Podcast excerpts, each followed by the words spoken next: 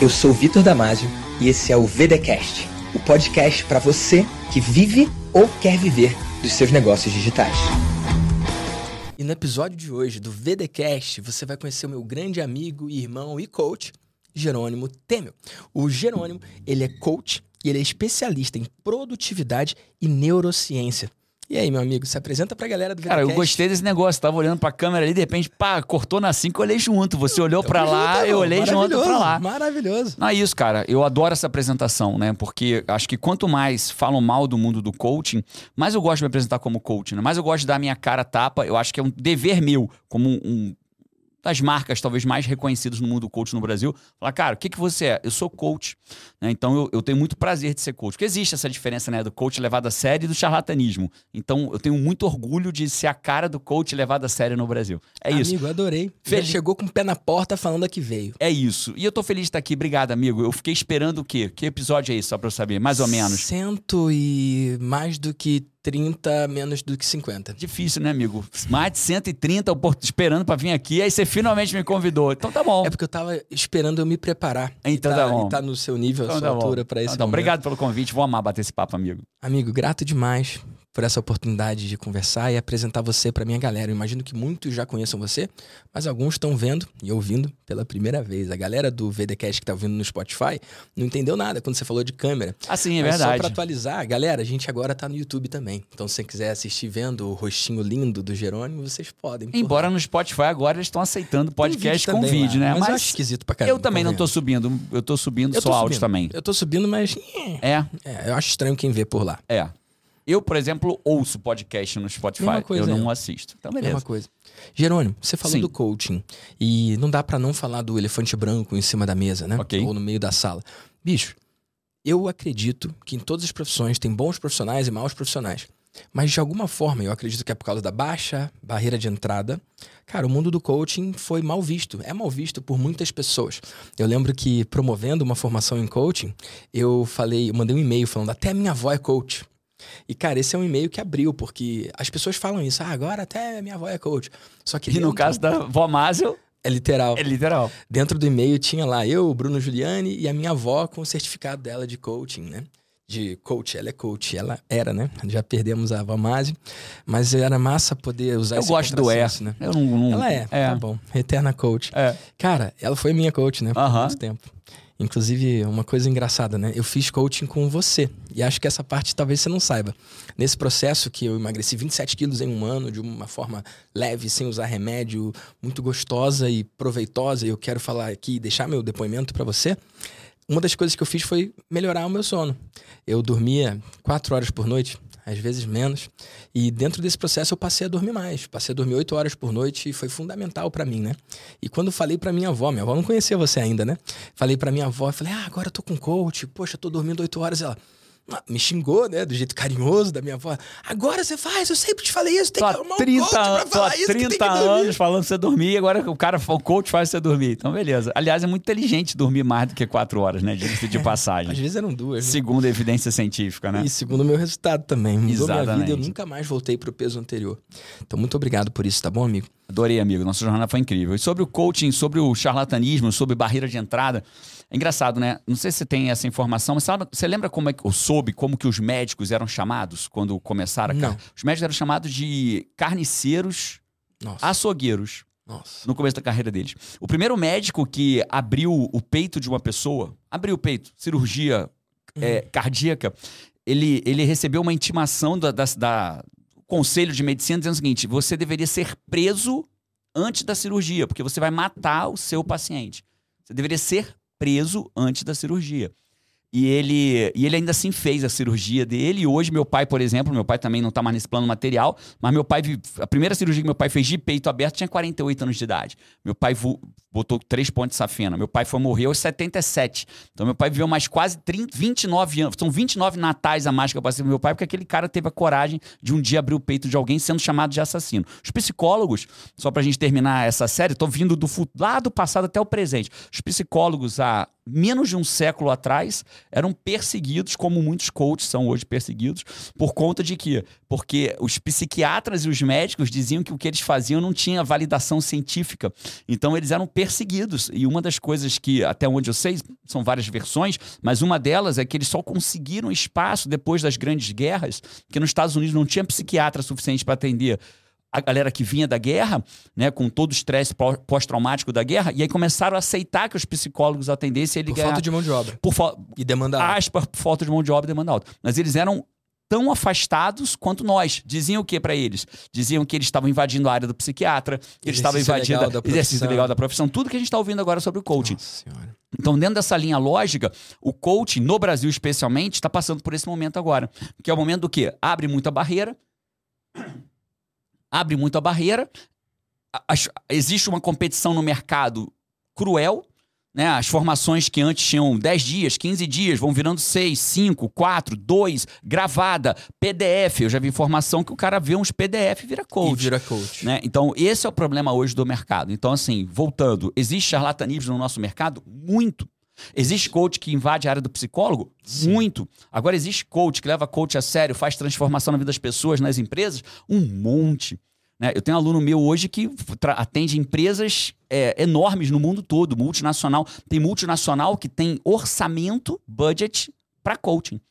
Tem empresa como a Ernest Young, talvez você já tenha ouvido falar da Ernest Young, uhum. que ela estabeleceu que ele ia treinar mais de mil líderes dela como coach. Então, assim, tem tudo no mercado. Aí, se você me perguntar, e o futuro disso? Em algum momento, você me perguntar, eu, eu te falo o que, que é a minha visão de futuro para resolver isso. Mas então, é isso. Deixa eu pensar, deixa eu pensar. Pensa, pensa. Pensando aqui. E o futuro disso? Cara, excelente pergunta. eu vou te responder.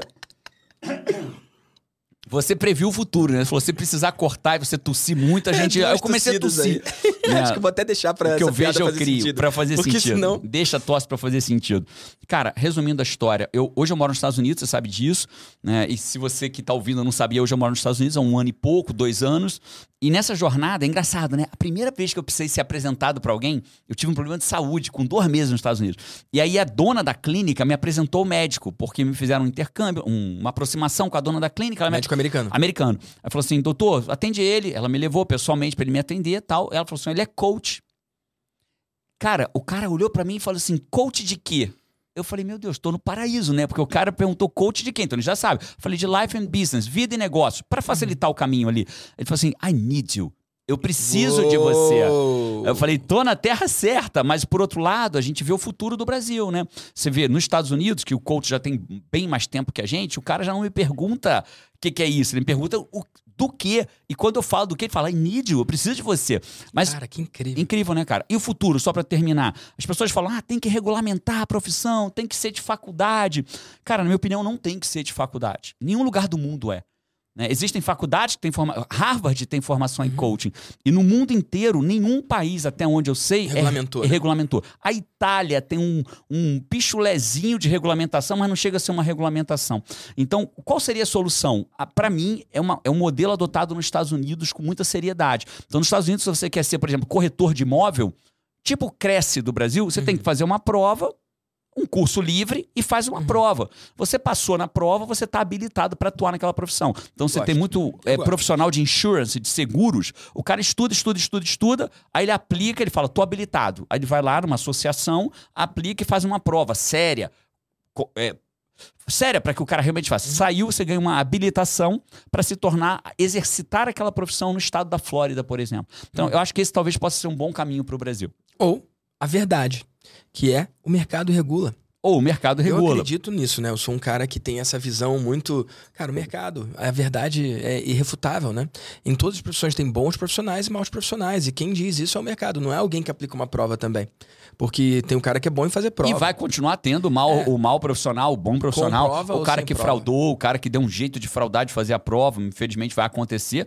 E, e para mim, quando você fala do mercado, né, é, é o VAR, né? É o, uhum. é o resultado, né? O, o, o VAR, para quem talvez nunca te, não tá vendo eu fazer o gesto, nunca ouviu falar, o VAR é do futebol, né? O VAR vem do futebol, né? Então o cara foi pênalti ou não foi? Chama o juiz para olhar na televisão pra ver se foi pênalti. Na gravação, né? Na gravação, né? O cara chama, ele que vai é lá na televisãozinho. nova no futebol, mas no futebol americano já tem um tempão, né? É. E eu acho que faz todos. Eles não queriam, ah, não, vamos tirar a magia do árbitro decidir. Não. Pô, um esporte bilionário. Não faz né? sentido. Não faz sentido. Aí o cara vai lá e olha, ele fala, foi pênalti, pi, ou não foi pênalti. E pra mim a vida tem um VAR, né, que é o resultado. Né, o resultado é o VAR da vida, né? Ah, eu tô de dieta, eu como de manhã uma, uma torradinha com uma ricota, no almoço um grelhadinho com uma salada, de noite nem janto. Aí É. tá 30 quilos acima do peso. Se ele não tem um problema de saúde que o mantém assim, né? O VAR tá dizendo, bicho, você não É. tá fazendo a dieta certa, né? O resultado. E aí o VAR do resultado do coaching, você tem toda a razão. Cara, e é muito poderoso você ter falado disso, principalmente na área do sobrepeso, que é um desafio pra mim. Sempre foi, a vida inteira. E eu até quero trazer isso porque a gente vai falar também de produtividade aqui. E acho que tem formas certas de fazer as coisas e formas erradas. Eu passei 30 anos tentando emagrecer. E eu passei um ano emagrecendo. Com você. Fazendo aquele processo de coaching que transformou minha vida. E eu acho legal. Antes a gente nem falou de falar disso, mas eu acho que é muito importante, já que você é isso, né, amigo? Você é a transformação. Eu sou muito grato. Nesse um ano que eu passei emagrecendo, esses 27 quilos, eu fiz coisas diferentes de quando eu tentava emagrecer. E eu acho que isso é uma distinção que as pessoas não têm. Tentar fazer uma coisa é muito diferente de fazer. Completamente. Eu passei 30 anos tentando. Eu sei como é tentar emagrecer. E eu passei um ano emagrecendo. É, é um set completo de atividades distintas e de formas de pensar distintas. Uma das formas de pensar que eu tinha era essa. Eu tinha 127 quilos. 127 quilos. E eu falava, ah, eu nem como tanto pra ter 127 quilos. E essa é uma frase maldita. Sacou? Por quê? Porque o VAR Ué, é é uma, uma evidência científica que eu como tanto pra ter 127 quilos. Por quê? Porque eu tenho 127 quilos, tinha na época, né? E eu emagreci 27, mais de 27 quilos em Você bateu espaço de- 99, você voltou É, pra dois em, dígitos. em menos de, de um ano. Foi, foi um, processo muito gostoso, muito poderoso de descoberta, de entender como eu funciono. Então, cara, é muito mágico isso, porque no momento que eu entendi que sim, eu comia exatamente o tanto pra ter 127 quilos. Se comesse pra ter comesse o 140, você ter Se eu 140. comesse mais, eu teria mais de 127. Isso. Se eu comesse menos, Menos, eu teria menos. E É não tem como fugir, sacou? Então, se alguém ainda tem essa ilusão, ah, eu não como tanto pra ter esse peso, come, come. Você come o exato tanto pra ter esse exato peso que É você isso. tem. Se comer mais, fica maior. Se comer menos, fica menor. Óbvio que tem variações, tem questões hormonais. Claro, posso ter um mais. problema de esteroide, tem uma maior de regra- dificuldade. via isso. de regra é isso. Só que aquela frase me atrapalhava. É uma frase que dava um conforto, né? Ah, não consigo entender. Mas, Você pô, tinha duas frases, tinha uma segunda também. Como eu sei que você é um cara que não se incomoda Manda com a ver, vulnerabilidade, eu posso Manda mandar ver, ver, ou a gente ver. pode cortar depois se Manda quiser. ver, não, não tem essa. Você dizer, ver. eu tenho tudo. é, o que eu vejo, eu crio, né? E, e- e as regras que eu crio pra viver a minha vida, elas guiam a minha vida. São regras. Cada um tem um mundo completamente seu. Eu tenho o meu, você tem o seu. E a regra que eu criar, eu vou viver sobre aquela regra. Sim. Né? E você tinha uma regra pra você. Que talvez ela possa ter voltado, né? Que eu tenho tudo que eu quero sendo gordo. Eu tô usando aspas das suas palavras, né? Eu tenho Uhum. tudo que eu quero sendo gordo. Sim. E que se você tem tudo que você quer sendo gordo, pra que, que você Pra vai que que querer vai mudar? emagrecer, né? Então, um, um dos trabalhos mais fortes que eu fiz contigo foi só perguntar, porque o coach de coaching levado a sério, Uhum. né? A gente tem visto aí na imprensa, ah, esses caras de coach, o cara ficar gritando, esse, esse, não aguento mais esses coach. Cara, Não é ficar isso, gritando. né? Não, ficar gritando não é coaching. Isso. É, ah, tem agora um, um- um do momento, né? Ah, pegaram um- passando sobre caco de vidro. Cara, passar sobre caco de vidro é uma técnica, Mas não é coaching. mas não é coaching. né? É uma técnica, inclusive, razoavelmente segura, ou diria, se feita da forma Uhum. Se feito da certa, forma certa, 100%, segura, né? Só que não é coaching. Não. Então as pessoas falam, ah, coach. Então, coach é o why guy, é o cara do- da pergunta, é o cara do porquê. Né? Então, meu trabalho Perguntas é perguntar. poderosas, né? Perguntas poderosas trazem re- é, é, respostas poderosas, perguntas bosta trazem respostas bosta, né? É. Então, a arte do coach é saber perguntar, com técnica. E nas perguntas, né, você identificou um monte de coisa que você não era feliz sendo gordo. Isso. você falou assim, não, cara. Aí você mudou sua percepção. Você virou pra mim e falou assim, Jerônimo, cara, sabe o que eu percebi? Você lembra a tua frase, não? Há muitas coisas. É. Mas qual é essa específica? A mais forte de tudo, que foi a maior, foi a maior transformação do teu processo. Ser gordo é burro. É burro. Eu lembro. E, e, e o meu trabalho como coach, né, correndo o risco de amanhã você me procurar de novo e isso perder um pouco da força, porque aí você já Uhum. vai entender o antídoto da parada, eu trabalhei praticamente o teu processo todinho de coach em cima dessa sua Eu frase. lembro. Eu lembro. Então você dizer, ser gordo funcionava é como uma âncora, funcionava como um, um ponto de retorno É ali naquele isso. processo. Porque essa é a tua linguagem. A tua linguagem, cara, ser gordo é burro. É. Na E, tua cara, visão. vamos ter que fazer um adendo aqui, Sim. politicamente correto. Claro. Não temos intenção de ser gordofóbico. Não, ninguém precisa- ninguém precisa emagrecer. Eu, eu sigo me identificando como gordo. Aham. Cara, eu sigo acima do peso. Nunca mais naquele peso. É. Mas, cara, eu sigo tendo desafios com isso. E isso é muito interessante. Eu, durante esse processo, eu tive um conjunto de ferramentas e técnicas e formas de pensar e mentalidade que a qualquer tempo eu posso voltar para aquilo ali. É isso. Não, e um comentário rápido aqui, eu acho que isso é o oposto de gordofobia. Isso é a vulnerabilidade sua expondo uma intimidade sua com autorização para mostrar o quanto aquilo te fez mal. E, eu, e as pessoas me perguntam assim, mas as pessoas têm que emagrecer? Não, as pessoas têm que fazer o que elas desejam fazer. Né? É óbvio que se você me perguntar, tem evidência médica que o ideal é a pessoa não estar acima do peso? Muitas. Muitas. Né? Agora é uma escolha? Sempre. É. Né? Se você perguntar para mim, "Me- meus filhos, eu vou trabalhar o máximo para eles não estarem acima do peso? Vou. Né? E se eles escolherem estar, é uma escolha deles, especialmente quando tiverem idade para tomar essa decisão. Então, é uma Caramba. liberdade, cara. é Muito uma liberdade. Mas quando você escolhe sair, aí eu preciso falar uma coisa. Por que, que você passou 30 anos tentando e um fazendo e no que você fez você conseguiu? Porque a gente Que é diferente. E, e quer saber qual é a grande diferença, cara? A grande diferença é que aquilo que você quer pra tua vida é guerra. Naquilo que você. de- A vida não é uma guerra. Mas naquilo que você decide pra tua vida é guerra. É guerra sua contra a sua fraqueza. E dessa guerra só sai um vencedor. Se você entender que dessa guerra só vence um, ou vence eu, ou vence a minha fraqueza, ou vence eu, ou vence a minha mediocridade, ou vence eu, naquilo que você quer, você tem que entender que é guerra. E se um país lutar várias guerras ao mesmo tempo, ele vai perder, porque ele não tem material humano suficiente para aquilo. Então, o problema das pessoas é que eles querem lutar muitas guerras ao mesmo tempo. E aí não dá. E aí perde todas, porque ele não tem material é, é, de força de vontade. A ciência mostra, a doutora Kelly McGonigal, neurocientificamente falando, ela mostra que a força de vontade ela é finita, ela vai acabando ao longo do dia. Né? Então, se você vai tendo muitas coisas para ter força, eu tenho que ter força de vontade para parar de fumar, eu tenho que ter força de vontade para aprender inglês, eu tenho que ter força de vontade para fazer dieta. Você não vai conseguir ter para tudo. E uma prejudica a outra. Né? Um, um experimento rápido. O cara que passou um dia sem fumar, no dia seguinte ele tomou muito mais sorvete do que o outro que não passou um dia sem fumar. Sim. Então, o se- gatilho tava ali, ele só apontou para o outro lado. Né? isso aí. Então, quando naquilo que você escolhe pra tua vida é guerra. E você vai ter que escolher vencer todo dia. Você, cara, você faz o, o, o japamásio, o burger másio, chama burger másio? Steak mais. Steak másio, né? E você sempre gostou disso tudo. Então, você quando ia... E continuou fazendo. Sim. Então, quando você ia pra um steak másio, você pedia hambúrguer sem pão. Uhum. Cara, é guerra. Chegar um hambúrguer, é guerra pedir um hambúrguer sem pão. Não é gostosinho. É guerra.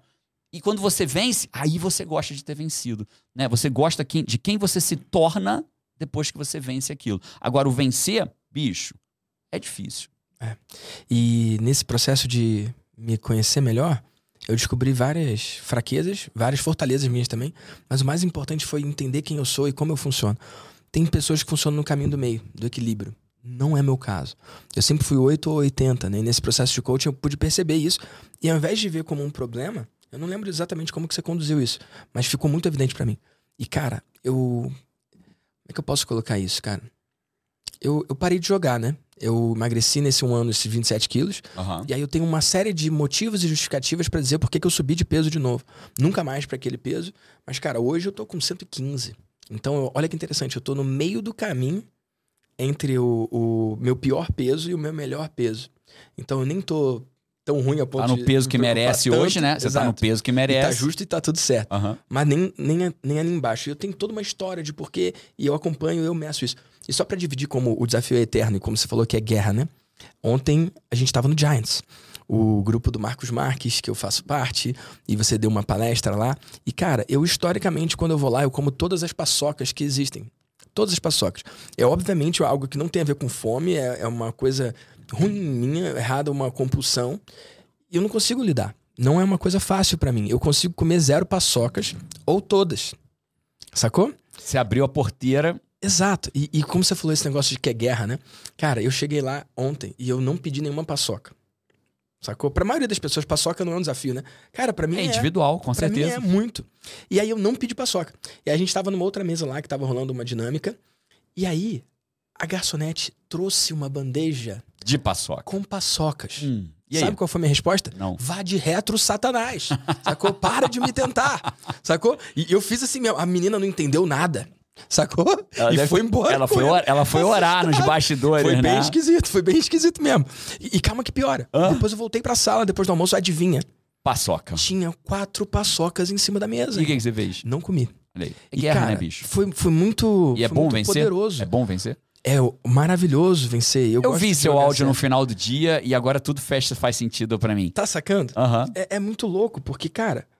E, e eu sei ao mesmo tempo que pra maioria das E pessoas. foi um, um é áudio de desafio. satisfação, viu? É. Você contando que não comeu nenhuma paçoca É. foi um áudio de Pra alguma satisfação. outra pessoa, isso pode não fazer o menor sentido. Pra mim foi uma grandíssima vitória, cara. Uma grandíssima Porque vitória. só é vitória naquilo que importa pra pessoa. As pessoas falam assim: ah, pô, eu tô com medo, preciso de coragem. Você só precisa de coragem no que você tem medo, né? Ninguém Isso. precisa de coragem pra escovar dente, em tese. Você vai, Isso. pô, vou juntar minhas forças. Você não tem medo de escovar dente. Mas É. pra quem tem medo de jogar, ah, não tem, mata aquela barata. Bicho, pra eu matar uma barata, tenho que juntar toda a coragem do meu mundo.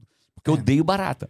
Né? Agora, eu vou concordar contigo com 100% de uma parte e 0% da outra. Tá bom.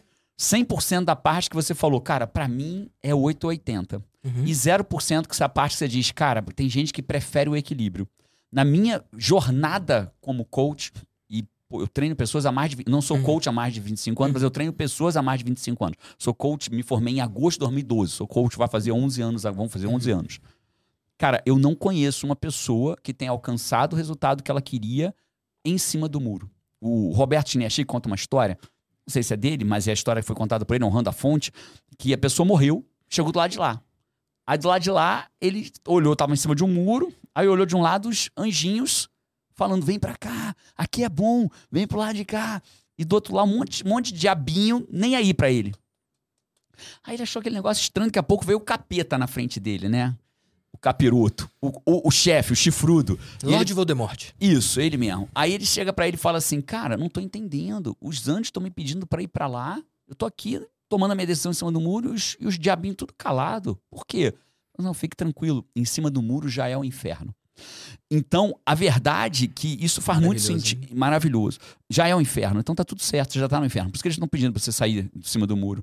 né? Então, dentro dessa lógica, cara, eu não conheço ninguém que naquilo que teve resultado não foi guerra. Ela pode até não ter chamado de guerra. Não, eu prefiro chamar guerra. Eu Jogo, pode chamar eu de jogo. entendo de jogo, do que você quiser, a palavra que você quiser. né? Eu prefiro chamar de guerra, porque pra mim é guerra, né? Eu, vulneravelmente falando, meus exames no final do ano passado eram todos ruins. Colesterol alto, triglicerídeo alto, ácido úrico alto, pressão arterial alterada. E, e o médico olhou pra mim e falou: Cara, eu nunca, recentemente aqui no consultório, atendi alguém com esse exame com teu porte físico. Né? Quem tem esse exame normalmente está com muito sobrepeso. né? Eu não conheço. Provavelmente é causa genética. Ele disse para mim. Eu falei, doutor, mas antes de eu assumir que é causa genética e entrar num monte de medicamento para resolver isso, eu quero, eu quero testar um mês de guerra. Vou repetir o exame agora, Nossa. 1 de junho. Massa. Então, nisso, cara, é guerra. Já eliminei 3, 4 quilos, já perdi um monte de gordura, já ganhei massa muscular nesses últimos pouco tempo, né? Então, essa lógica, naquilo é guerra. Então, e eu prefiro achar que é guerra, entender que é guerra, porque, cara, eu acordar e malhar, pra mim é uma batalha. Eu- não é prazeroso, mas quando eu termino, eu ganho, eu malhei, eu, eu gosto muito daquilo.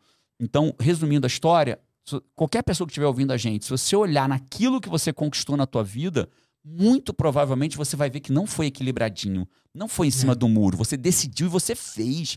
Cara, eu vou, sei lá, passar no concurso. Bicho, você abriu mão de uma porrada de coisa pra passar no concurso. Você acordava mais cedo, você dormia mais tarde, você Pagou o estudou, preço. pagou o preço e pagou de forma séria. É. Porque, porque quem tá equilibradinho talvez seja o maior problema. Eu tenho certeza, deve ter gente que tá ouvindo a gente, ouça amor no que eu vou falar, que tá há muito tempo tentando alguma coisa. É. Equilibradinho E não rola. e não rola. Então, na hora que você fala assim, cara, não vai ser equilibrado, eu vou pra guerra e vou ganhar. Depois que eu ganhar, eu equilibro de novo. Entendeu? Então, você, se mantivesse o equilíbrio, Que você... é uma outra arte, né? outra arte. Outra arte. E, e essa arte eu não Mas, mais mas é arte de manutenção. Entenda isso. Equilíbrio é a arte da manutenção Sim. e não da vitória. É. A arte da vitória é a guerra. Você vence a guerra, depois mantém. Aí na manutenção, bonito. É. Aí você busca o equilíbrio. E, Jerônimo, eu tô um pouco emocionado com esse episódio, cara. Porque a gente não tinha ideia de que vinha por esse caminho, né? Zero, não, nem E- conversão. E esse é o certo. E gente- na verdade, só pra transparência, a gente conversou. Mas tudo que a gente conversou foi nada sobre isso. Zero sobre isso. Zero. Então, esse é um podcast sobre marketing digital, sabe? E você vai entender como isso tem tudo a ver com a sua vida. E a gente está escolhendo ir por esse caminho. A gente não desenhou isso, mas tá acontecendo assim. Eu quero só tratar um ponto. A maioria dos podcasts de cada pessoa é feita sobre. É, é- é feita com a intenção da pessoa parecer um super-herói. Da pessoa só vencer, só mostrar a vitória. E, cara, não só com os meus clientes, mas também com a minha audiência, porque é diferente, eu trato diferente, minha audiência e meus clientes, mas não só com os clientes, mas também com a audiência, eu escolho ser transparente e vulnerável. E talvez eles verem que pra mim uma paçoca realmente é um inimigo, cara, e que realmente pode ferrar tudo pra mim. Pô, nunca falei dessa forma. Que incrível. Sacou?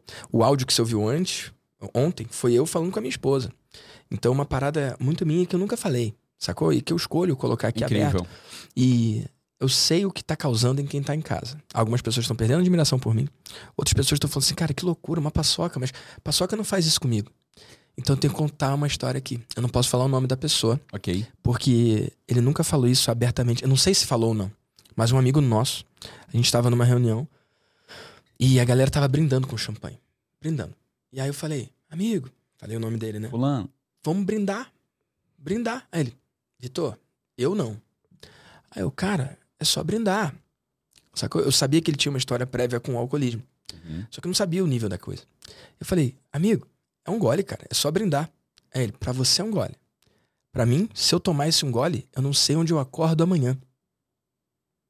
E, cara, eu era muito jovem. Eu tinha vinte e poucos anos. Soou muito estranho pra mim. Porque eu, eu nunca tive problema com álcool. Eu posso beber um gole. É isso. Eu posso beber uma garrafa. Eu posso fazer o que eu quiser. Eu nunca Pode, pode até não saber onde você vai acordar amanhã. Pode Não, até é- acontecer, é- mas amanhã você pode não vai beber de novo, se você não quiser. Mas eu nunca é o passei caso por dele. isso. Eu Aham. nunca tive essa experiência. Tem gente que bebe até. Eu nunca passei na minha vida por isso. Mesmo quando eu era jovem e mesmo quando eu bebia bastante. Cara, eu trabalhei no pub crawl. Tipo, era parte do meu trabalho servir a galera. Eu, eu conto pra galera dessa época de garçom, né? O que eu... Obrigado, Jerônimo. Bebendo água aqui, melhor que álcool, né? E aí, cara, eu, eu trabalhava na noite, cara. Trabalhava na madrugada. Eu bebia, eu bebia toda semana. Mas nunca foi uma questão pra mim. Entendi. Pra essa pessoa, cara, isso é uma questão. E você não ia entender naquele momento, né? Cara, foi muito difícil pra mim. E aí hoje eu entendo. A minha paçoca. Tipo, eu É não consigo comer uma. É- Eu tenho um irmão. Cara, se eu dou uma barra de chocolate pra ele, ele come um pedaço um dia, outro no outro, a barra dura um mês, sei lá como. A barra, e foi no processo de coach que eu identifiquei isso, né? Não importa se é uma barra de chocolate pequena ou aquela grande. Pra mim, a embalagem é feita pra ser comida inteira de uma vez. Então, Abriu, comeu. Óbvio. E, e- cara, pra mim isso era muito evidente. E outro ponto muito interessante, porque eu tô, eu tô trazendo paralelos pro cara que tá em casa conseguir entender isso, né? Pra mim, ser gordo não doía. E eu tinha uma história de que ao longo da minha vida, 100% dos meus amigos que eram gordos, emagreceram, eles se ferraram. Um foi por causa de mulher, rejeição. O outro foi por causa de saúde. Cara, eu, graças a Deus, sempre fui bem relacionado, nunca sofri bullying no colégio, sempre tive muitos amigos, sempre namorei, eu sempre venci. Tinha tudo que você Eu desejava. nunca fui rejeitado por ser gordo. Sacou? E, e isso é uma parada muito mágica também. Porque nesse processo, cara, minha confiança foi abalada. Porque eu me achava lindo. A diferença do Vitor de 127 quilos pro Vitor de 99 é que o de 127 se olhava no espelho e se achava incrível. O de 99 se olhava no espelho e se achava gordo. Então, isso é uma coisa muito louca, porque, cara, eu, eu mudei a minha percepção sobre mim. Eu era mais confiante com 127 quilos do que com 99. Porque o que estava acontecendo é que eu não me via da forma que eu era. Isso é muito louco, só poder imaginar isso, né? Então, por que, que eu tô falando isso? A minha vida era boa. Então, era mais difícil querer mudar. Qual o benefício? Eu não conseguia É, a enxergar. gente busca um prazer ou, uma, ou fugir de uma dor, né? Então, se você não tinha mais prazer, você já estava no prazer e não É. tinha dor, Não tinha mesmo, cara. E tanto que nesse processo de coaching a gente teve dois momentos. E é legal trazer isso aqui também. claro. O primeiro momento que o Jerônimo ofereceu. Eu não queria ajuda, eu não pedi ajuda. Ele ofereceu. Que é uma falha, né? Hoje, hoje, claramente, talvez o amor me fez oferecer, seja lá o que for, me fez Eu oferecer. precisava, mas eu não sabia que precisava. Isso, mas é, uma, é um critério do processo do coach levado a sério, né? A pessoa querer. Então, é, tem muita gente que fala, ah, fulano ingrediente que precisa sem de isso não processo de Não- não coach. rola. Pode até precisar, mas não vai acontecer nada. Não funciona. É isso. E não funcionou. É isso. E, cara, eu, eu, eu aceitei porque fazia algum sentido, mas eu não me comprometi, eu não levei a sério. Você levou a sério, eu não levei a sério. E, cara, você foi extremamente profissional. E eu lembro que você falou, no meio do processo ali, antes do meio, você falou, Eu errei. Vitinho, Eu falei, eu errei. cara, eu, eu, eu não acho que você quer, eu, eu ofereci. E, cara, Acho que você aceitou porque, a- por a amizade, por usou- A carinho. linguagem que você usou foi: eu vou devolver essas sessões que você já fez. E no futuro, se você quiser fazer. Eu vou te dar um golden novo. ticket. Foi essa expressão que eu dei. Vou te dar um golden ticket. Você vai ter É. um ticket dourado para a hora É. que você quiser você usar. E aconteceu exatamente isso. Você falou, Jerônimo, eu quero usar o golden ticket. É. E aí você eliminou tudo aquilo que você queria. Isso. E é muito louco, porque foi uma escolha racional. Não foi uma dor que eu passei, ou uma rejeição, alguma coisa. Foi escolher. Chegou a hora, né? Você É. pensou, escolheu. É, tudo, é, tudo nasce numa escolha, né? O começo de É. tudo é uma escolha, né? É uma escolha. Enquanto a gente não escolhe, não, é difícil você sair de um lugar que você não Isso. escolheu sair. Né? Isso.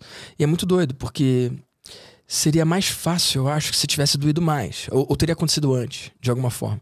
E por que, que eu tô falando isso, cara? Eu tava confortável e feliz. E eu sei que tem muitas pessoas que escolhem ir pro digital como uma única alternativa, como a única chance que eles têm de não viver uma vida medíocre. Ou porque o emprego deles não paga o quanto eles gostariam, ou porque o negócio não está funcionando da forma que gostaria. E fazer o digital, criar curso, criar mentoria, é uma forma deles se salvarem de uma vida desgraçada. Só que tem um grande número de pessoas, e é o seu caso, a gente pode falar disso. Olha como tem tudo a ver, né? Cara, que o cara tava bem. Sacou? Então, eu, eu não posso mostrar os exames antes e depois dos 27 quilos, os exames destruídos e depois eu bem, porque os meus exames estavam bem. Eu não posso virar e falar assim, ó, antes eu não tinha vida social, agora eu tenho. Eu tinha uma baita vida social. Questão de relacionamento. Antes eu me sentia mal, agora eu me sinto. Não, Não. você já se sentia bem, né? Exato. Só que eu posso atribuir várias coisas incríveis a ter feito aquela escolha. Cara, eu fiz a trilha de Machu Picchu, cara, a Salcantay de 4, 5 dias. Eu não conseguiria com 127 quilos de forma alguma. Eu completei a meia maratona. Eu não conseguiria de forma alguma. Eu fiz várias coisas, cara. Minha vida melhorou totalmente em todas as áreas. Foi uma transformação completa, só que de ganhos que eu não poderia imaginar. Eu não fiz um processo de emagrecimento para então fazer a Salcantay. Eu não fiz um processo de emagrecimento para então fazer a meia maratona. Várias coisas que se tornaram possibilidades não eram nem consideradas E antes. será que um dia vai escolher de novo? É muito provável. Nossa. É muito provável. Eu vou E é- estar aqui por você sempre. Você Grato sabe por disso. isso, amigo. Grato por isso. E olha que mágico, cara. Da mesma forma, tem um cara que tá em casa, feliz com a vida profissional dele. Quanto que você ganhava, amigo, na sua vida antiga? Meu último salário, 21 mil e pouco. O meu, meu amigo de turma, que continuou, ganha 35 mil hoje. Eu estaria ganhando hoje, Dez anos depois, né? 10 anos depois, 35 mil reais. Beleza. Isso é um salário, não é salário, né? Porque você era servidor público. Ah, Esse é uma, um, remune- é um vencimento, uma pagamento remuneração. mensal, uma é, mas é um remuneração. salário, cara, é salário. Que chame de salário. Cara, que é muito fora da média. É, é, é É acima, classe A, da, classe AA da. é, é o topo do jogo para as pessoas Isso. comuns. Quando eu falo pessoa comum, é, tem que cuidar com o, o- o politicamente correto, né? Ah, mas, Os cara, não empreendedores, tudo é, bem assim? É, tudo bem, cara. Mas Tipo- isso a gente, assim, tem que tomar cuidado com o politicamente correto. Enfim. E a gente tem que tomar cuidado também com o mimizice do Brasil, cara.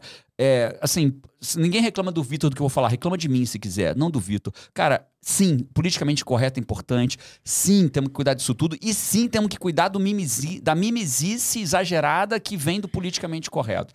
Entende? Então, cara, quando você fala que é fora do normal, das pessoas comuns, cara, a palavra comum é uma palavra técnica. O que, que é o comum? É o que é o normal, o que é a média, o que é o comum. Isso não tem nada demais nisso. É comum. Né? E eu realmente, eu, eu sou uma pessoa que vem de uma vida completamente comum. Né? Era minha vida era completamente normal. Meu pai é taxista, minha mãe é datilógrafa, dormia num colchonete. Até os 26 anos eu dormia literalmente num colchonete. Não é um exagero, era literal. Meu colchonete ficava Colchonete no chão. no é chão, no chão. Ficava entre o armário e a geladeira, ou entre a geladeira e a TV. E, e- e a janela. Eu tinha um armário aqui na esquerda, uma geladeira depois do armário. A, sim, a geladeira era no quarto, que era todo mundo no mesmo cômodo. Uma, uma janela, uma TV e na direita uma mesa, a cama de casal dos meus pais. Eu botava o colchonete ali naquele miolinho que sobrava de espaço, que era onde de manhã eu tirava o colchonete e a gente botava a mesa para comer. Afastava um pouquinho da parede, comia ali. De noite afastava a mesa e botava o colchonete. 26 anos. Era uma vida comum, normal.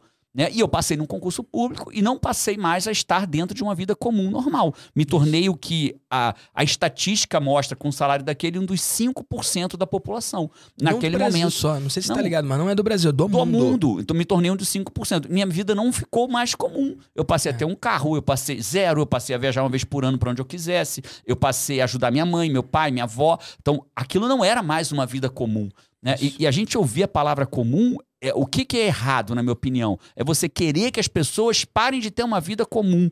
Cara, quem tem que querer parar de ter uma vida comum é a É a pessoa. E se quiser. E se quiser, ela não é obrigada. Quem tá ouvindo a gente hoje e tem uma vida comum, Fica à vontade. à vontade para continuar tendo. Mas né? existe um caminho, né? Existe um caminho. E se você escolher seguir esse caminho, existe uma vida que não é comum. Que é fora do comum. Mas nem todo mundo precisa escolher. O, que, o erro do mundo hoje é achar que todo mundo tem que ser igual a gente. É. Você não precisa ser igual a gente. Você não precisa ter um, um relógio que o Vitinho tem, ou um que eu tenho, ou um tênis do Vitinho, ou um tênis do Jerônimo, ou andar com o carro do Vitinho, ou com o carro do Jerônimo, ou andar de avião. Ou de... Você não precisa disso. Mas se Ou você viver as experiências. ou viver as experiências disso, né? Você não precisa, né? O Vitinho, cada vez que eu falo com ele, eu preciso perguntar onde que ele tá, né? De uma hora ele tá em São Paulo, é, eu vim para aqui para São Paulo, eu moro em- na Flórida, nos Estados Unidos, eu vim para São Paulo, falei, Vitinho, tá em São Paulo, né? E aí ele tá em São Paulo, não sei se foi assim desta vez, mas várias vezes eu te pergunto onde você tá, porque você pode estar na Indonésia, você pode estar nos Estados Unidos, você pode estar onde for. Foram Então- mais de 50 países, só pra quem tá conhecendo agora. Isso. Foram Isso não é de 50 comum. Não é comum. A gente precisa parar com essa palhaçada de que ah, a vida comum. Não, isso não é comum. A vida comum é a vida dos meus pais que eles tiveram. Trabalha de segunda a sexta, o dinheiro acaba antes do final do mês, a gente Sobra mês no final sobra do salário. mês no final do salário. mês. Tem um cara que eu tenho acompanhado aí na internet, ele é um. um- um- ele anda de bicicleta, de roupa amarela, ele, ele segura assim, tipo um. um- esqueci o nome do negócio, pra filmar ele próprio, né? E ele fala, e a frase do dia é? Aí, tipo, e ele fala uma frase. Cara, eu ri demais desse cara. Não sei quem é, não. Me É, é, é Obelix, alguma coisa assim. Enfim, aí o cara. E aí ele é uma figura bem emblemática, né? Mesmo ele, ele fala, ele, ele tem sobrepeso, ele fala do sobrepeso dele. E ele, uma vez ele era tipo assim, já 10 de abril. Aí ele falou: pode vir maio, que meu dinheiro de abril já acabou. E a frase do dia é: pode vir maio, porque meu dinheiro de abril já. E tem cada frase engraçada demais. dele. Então, meus pais tinham uma vida comum, né? Essa vida de acordar, trabalhar, o dinheiro acabar no final do mês. Eu só tinha direito a comprar um, um. Quando era a compra do mês, eu tinha direito a comprar uma coisa gostosa. E eu comprava sempre flan de caramelo. Sabe o flan de caramelo? Então, sempre comprava flan de caramelo. Um, era um potinho com dois. Aí, Pergunta, posso fazer uma pergunta? claro, Você abria e comia ele por cima, ou você virava e quebrava o negocinho pra eu, descer? amigo, isso eu, são dois tipos de pessoas, né? Com certeza absoluta. Eu abri e comi enfurecidamente. E meu pai ainda me perguntava assim: filho, você come devagar. Hoje eu entendo, porque eu não sei quando. É, é engraçado, cada um vai de de um jeito, né? Uau. Quem não sabe quando vai comer de novo, guarda. Né? Eu não sabia quando eu ia ter de novo, eu não tinha aquilo há muito tempo. Eu ah, comia os dois ao mesmo tempo, tipo, e acabou um, e acabou o outro, né? Você abria e virava ou você comia aí? Eu gordo, né? Então eu variava. Eu às vezes fazia de um jeito, às vezes fazia do outro. Sensacional. Então era isso, cara. Então, assim, vol- voltou pra onde você estava, né? Então, eu acho sim que a gente tem que cuidar. Cara, nós somos da época de piadas preconceituosas, que a gente ria, não Bullying percebia era ferramenta de educação. de educação. A gente percebia que não fazia mal para a gente achava que não fazia mal para as pessoas. Hohoje, quando eu olho para trás, quantas piadas e entender um brincadeiras, coisa, né? muitas coisas, né? É, acho que essas, a, a linha lógica de que se não estão todos rindo, alguma coisa está errada, né? Então, é, é, eu acho isso muito importante. Mas quando você fala pessoas comuns, a gente precisa entender o que significa pessoa comum. Porque É. senão vai tampar o sol com a peneira e mar, mar, mar fraco nunca fez bom marinheiro. É Né? Então a gente às vezes precisa entender que o mar revolto é o que faz bons marinheiros, né? É, e, e esse sair do comum, que talvez seja um convite do, do meu negócio, da minha voz, do seu negócio, da sua voz. Você fala, sai da média, né? Você usa muito isso. Eu até, pô, agora vou, vou falar, bicho. Eu, Você não gosta, né? Eu não gosto desse sai da média. Porque, por exemplo, Mas se você me der um- dois minutos, exemplos. você vai gostar. O problema só é que eu não consigo explicar pra você. Cara, não tem condições, bicho. Eu começo a falar com o Vitor, ele nem quer ouvir mais, entendeu? Porque ele quer continuar com a piada pronta que ele me zoa há quanto tempo? Dois anos, três anos, é isso. Vai, onde faz ao vivo É agora. que sair, não, não, é, é- é- é que sair da média é pouco. Mas, mas eu entendo a sua construção e tá tudo bem. É que eu, eu não acho que você fala pra quem sai da média, amigo. Eu acho que. Quer ver uma coisa? E, e vai parecer que é passar a mão na cabeça ou qualquer coisa assim, Aham. mas. O cara que ouve um podcast, não precisa ser o meu, não precisa ser o seu. O cara que ouve podcast, ele já não tá na média. Então, precisa de tão pouco pra sair da média que 100% das vezes que você falou sai da média, você nunca falou pra alguém que tava na média. Sabe? Entendi. Então. É uma lógica boa. Tipo, cara, o cara não tá ouvindo a gente se ele é da média. Tipo, e não é falando, ó, você é bom. Não, é que a média é muito ruim mesmo. É muito ruim. Então, Tem, um, tem uma estatística. é, do- você nunca falou sai da média pra alguém que tava na média. Então é uma frase quase que não. Entendi, entendi. É, você tem uma razão no que você fala, né? É porque é muito ruim, o, o sai da- vamos falar de marketing agora, um pouquinho, né? Que é o teu. É, dizem que é sobre isso. Esse... É, até agora, bom, dizem que é, né? A gente vai entrar nele ne- de marketing. Mas na verdade, se você olhar com ouvido início, você vai ver que tudo é sobre marketing, sobre Tudo. escolha, sobre Se você quiser que decisão, seja, né? quiser que seja, né? Mas o Djokovic, que é o, um dos maiores tenistas da história do tênis em termos de resultado, VAR. O VAR mostra que o Djokovic, você pode não gostar dele, foi envolvido em algumas polêmicas aí, mas não estou falando de polêmica nem da pessoa, estou falando de resultado. O Djokovic, quando ele era o número 680 do mundo, 680, ele, ele ganhava mais ou menos 250 mil dólares por ano. Só que 680, bicho, qualquer tenista profissional ele tem chance de chegar ali. Uhum. É, é, alcançável. Ele é, é, alcançável. Ele era a média dos tenistas profissionais, vamos dizer assim. Ele acertava, ele ganhava 49% dos pontos vencedores dele. Então, ele ganhava 49% dos pontos e ele era o número 680. Mais ou menos uns 3 a 4 anos depois, ele se tornou o número, ele o terceiro do ranking mundial. Ele passou a fazer 5 milhões por ano. Uhum. Só com torneios. Né? Fora patrocínio, fora tudo. Ele, Dólares dólares. 5 milhões de dólares ano. Né? É diferente, né? É, pra... Faz uma pequena diferença. Bota cinco, pequena diferença cinco vezes mais. E ele saiu, cara, de 49% dos pontos vencidos. Muito louco, né? Se a gente pensar para uns 60%. Não, cara, ele saiu para 53% isso, dos pontos vencidos. Isso é poderoso demais. E quando ele virou número um do mundo, porque isso também me assusta muito. Ele saiu de ganhar 5 milhões, ó, de terceiro lugar para o primeiro, ele passou a ganhar 15 milhões de dólares por uhum. ano e ele ganhou só 55% dos pontos. Uhum. Então, é, embora sair da média parece pequeno para esse cara, ele subiu da média e ficar consistentemente fora da média tirou ele de 680 para primeiro, de uma renda anual de 250 mil para uma renda anual de 15 milhões. E ele não saiu de 49 para 90%, ele saiu de 49 para 55%. Olha que louco. Só que de forma consistente. Então eu concordo contigo que o cara que viu um podcast, ele saiu da média. Mas se ele se mantiver fora da média, os resultados vão tender a vir. Porque assim, ó, se você faz o que todo mundo faz, você vai colher o que todo mundo colhe. Mas calma aí, cara. Esse salto aí que ele deu não foi um salto de 49 para 55. Isso foi da, da efetividade do resultado. Dos pontos que ele ganhava Isso. durante o jogo. Isso. Mas no mundo, ele foi de average, média. Isso. Pra top 1. Top 1. Então, ele, ele não só saiu da média. Não, então, claro que não. Realmente foi um salto incrível. Com um pequeno incremento regular. Ah, sim, sim. Um pequeno é incremento regular. Então, esse pequeno incremento vem dele fazer coisas que o tiraram da média naquele é. pequeno incremento. Né? Então, Isso é incrível. É, a linha lógica que eu penso é, cara, é, a média, você tem razão no que você fala, a média é muito ruim. Muito ruim. É fácil sair da média. Mas se você sair da média de forma consistente, consistente.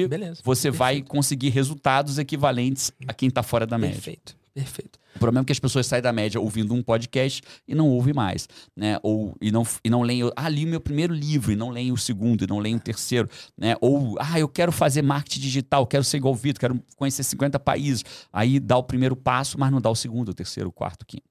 É, isso é poderoso, cara. E eu acho que o meu trabalho e o seu trabalho são convites para as pessoas saírem da média e muito mais do que isso, cara, viverem uma vida de acordo com os próprios termos. E tem gente que tá vivendo uma vida que tá incomodada.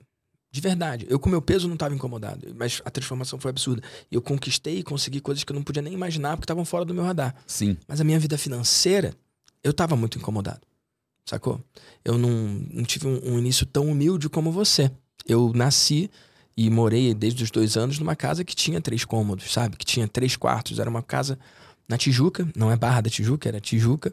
Então eu nasci. Pós-túnel. Pra quem é, carioca, existe o Rio de Janeiro antes do Santa Bárbara e pós-Santa Bárbara. Você morava pós-Santa Bárbara. É, você morava na Zona Sul, ah, é, Botafogo, é, né? Mas muito pior do que você, né? O prédio tinha 40 apartamentos por andar, mas morava antes do túnel, pô. Sim, morava mais, melhor posicionado, né? Ah. Posicionamento. Zoação de moleque, né? Verdade, a, a, a, gente sai briga, da quinta né? série, mas a quinta série não sai isso, da gente, Zona né? Sul, Zona Norte, tinha é, essa é brincadeira. E, e, cara, a Tijuca, é, com a perdão aí do, do politicamente correto, era vista como o melhor dos piores bairros ou o pior dos melhores. Era a Zona né? Sul da Zona, zona Norte. Sul da Zona Norte, é como a galera falava. Louco, né? É igual Niterói, né? A galera falava que o melhor, melhor de Niterói é a, vista, vista, do, do Rio. Rio. o que vale dizer é verdade. Bruno Giuliani, sinto muito. é verdade. Agora, meu Deus, eu sei que tem gente que, assim como eu, estava incomodado com a vida financeira, a falta de liberdade financeira, geográfica de tempo que você também tinha. Cara, tem gente que não tá tão incomodada assim. É o cara que, assim como você, desfrutava de um salário muito interessante. É um cara que não precisa do digital. E, cara, é, eu acho que é mais desafiador você fazer algo Ou não, não não sabe precisa. que precisa, né?